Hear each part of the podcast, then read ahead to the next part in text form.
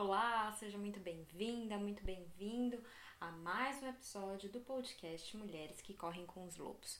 Hoje a gente vai falar sobre o 12 capítulo. Sim, já chegamos ao 12 capítulo. Meu Deus! Faltam só três para acabar esse livro maravilhoso. Eu espero que você esteja lendo, eu espero que você esteja gostando e que os podcasts é, eles tenham lhe ajudado né, a criar uma fluidez melhor e mais fácil para você compreender esse livro tão denso, tá? Antes da gente começar o capítulo 12, vamos dar uma recapitulada no capítulo 11. Ele é bem pequenininho, é, falava sobre sexualidade sagrada e tratava de uma sexualidade que não era envolvendo o ato sexual, né? Mas uma sexualidade que vinha da risada, da facilidade de, enfim, de se expressar, de expor a beleza é, engraçada e, e, mais aberta, né? De uma forma mais exagerada, talvez até.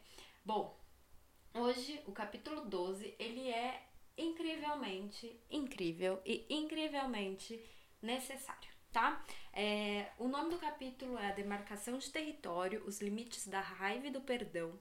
E ele fala justamente sobre a raiva e o perdão, né?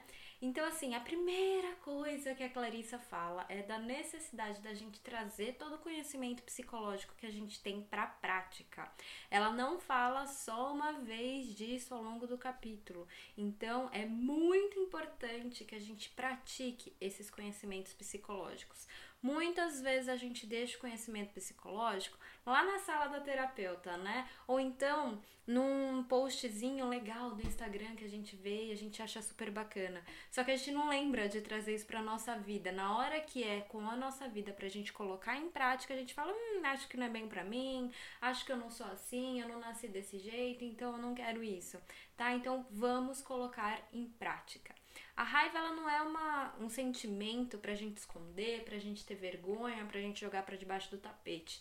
Muito pelo contrário, ela pode ser uma mestra, né, pra gente encontrar caminhos. Ela pode dizer o que que dói na gente e o que que não dói. Então, assim, usar esse sentimento de forma que a gente possa encontrar dentro do nosso inconsciente alguma coisa que aconteceu e que nos deixou né, é, com essa raiva e que, sei lá, algum gatilho, alguma coisa que alguém fala desperta essa raiva na gente, a gente pode voltar, parar, né, voltar, olhar e falar assim, hum, acho que preciso dar uma olhada nisso. Então, quando a gente nega a raiva, a gente também nega essa possibilidade da gente se autoconhecer, de usar a raiva como mestra, tá?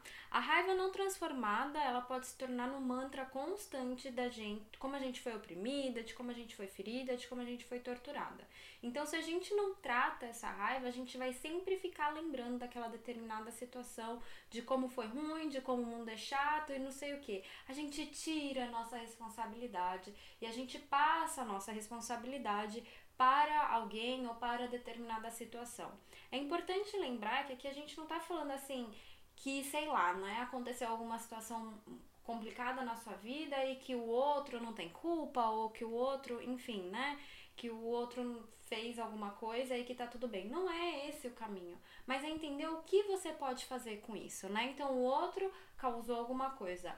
Legal eu tenho raiva. E como é que eu posso resolver isso dentro de mim? Enquanto a gente fica nessa posição de vítima, de ir apontando o dedo pro outro, né? Falando que a culpa é do outro, e, e a gente colocando esse mantra, né? Que a gente é oprimida, que a gente foi ferida.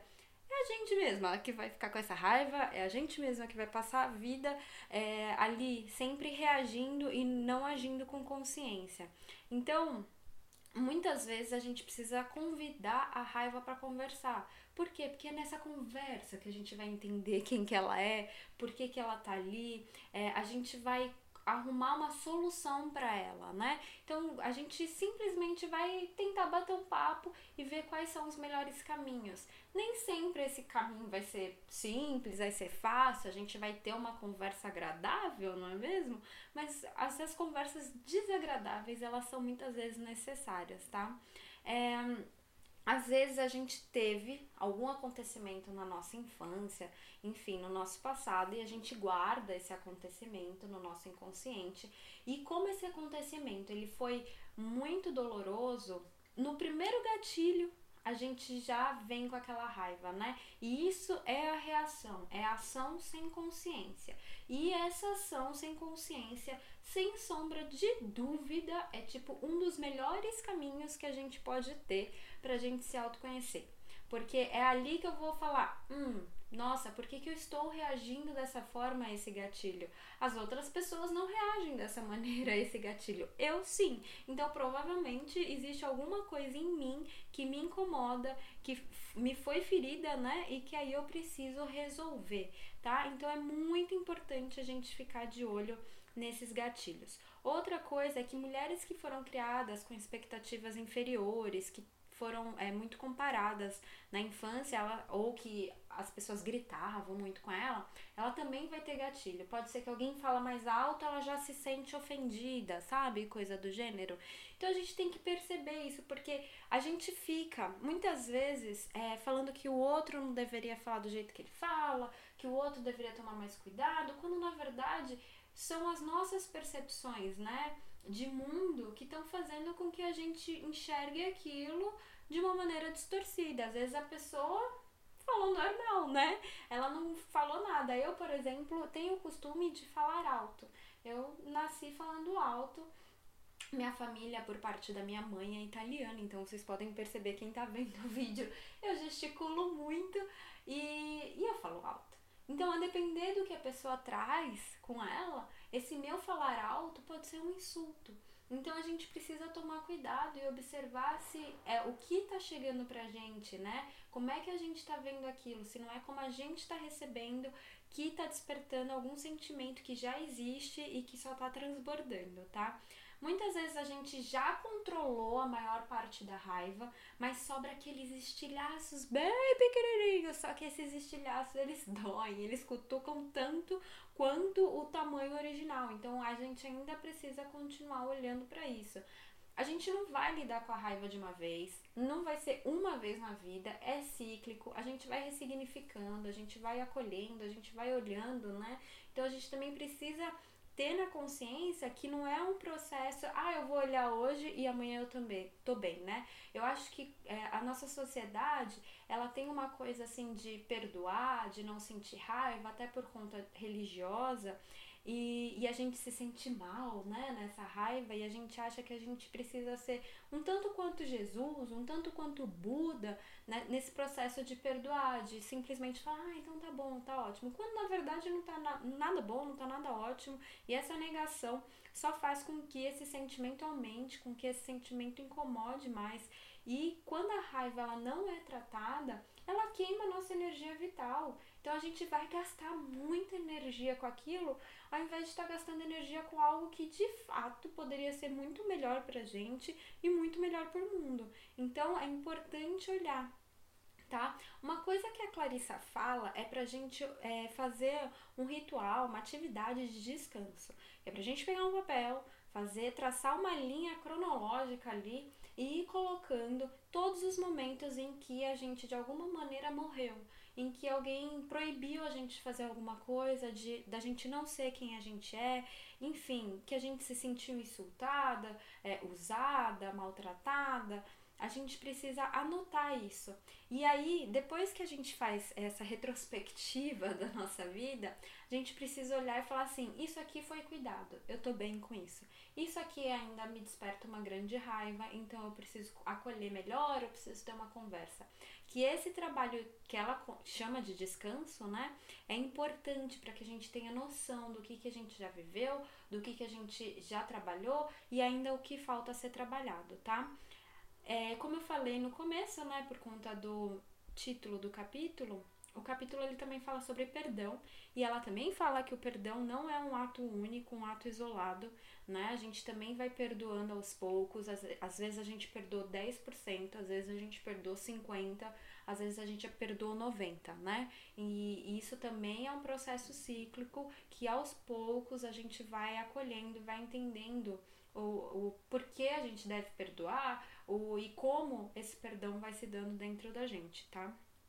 é, é importante que nesse processo de perdão a gente seja muito sincera com a gente mesma. Eu já vi várias pessoas que convivem comigo e elas tentam perdoar justificando a situação do outro.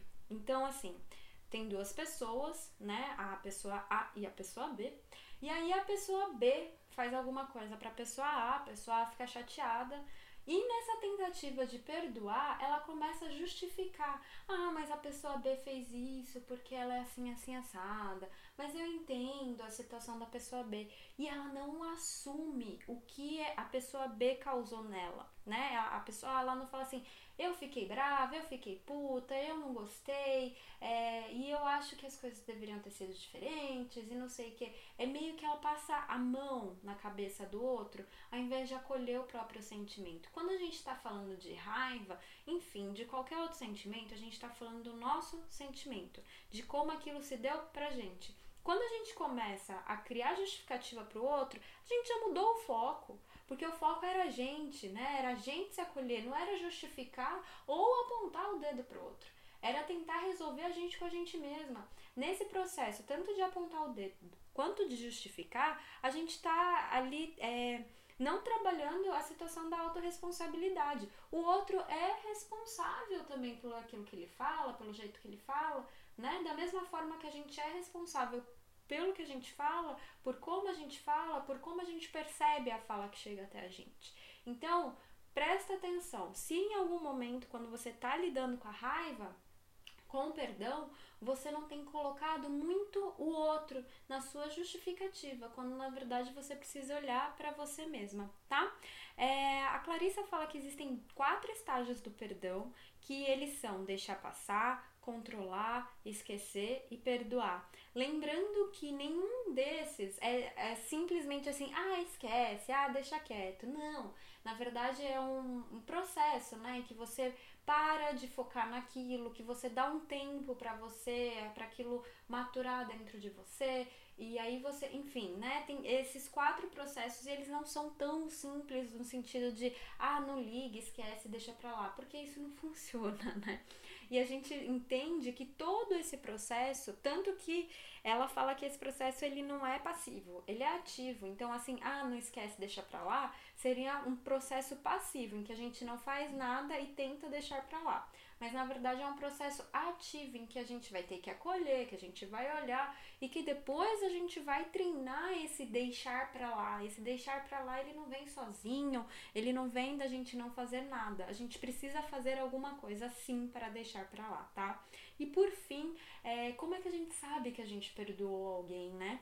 É porque aquilo não traz mais incômodo. A gente não fica pensando ah, eu quero que a pessoa seja isso, eu quero que a pessoa faça aquilo, eu quero que ela se dê bem, eu quero que ela se dê mal. Não.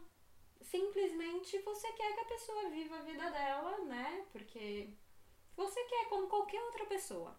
Como qualquer desconhecido, sei lá, da sua vida, você simplesmente quer que ela viva, né? Você não quer o mal, você não quer o mal de uma pessoa X que mora na Austrália, né? Você quer que ela seja feliz, quer que ela se dê bem, enfim, o mundo vai ser melhor se essa pessoa for ser feliz.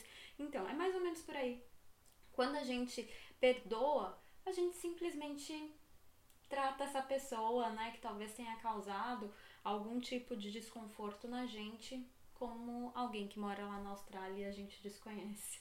Tá bom? Eu espero que você tenha gostado. Eu acho esse capítulo muito, muito importante porque eu acho que ao longo da vida a gente vai carregando muita raiva e vai perdoando pouco, a gente vai entendendo pouco também sobre a nossa autorresponsabilidade, né? Sobre a nossa atitude ativa e não passiva nesse processo de perdão e de raiva. Tá bom? A gente se vê semana que vem ou a gente se escuta na semana que vem, tá? Um grande beijo, muito obrigada e até mais. Tchau, tchau.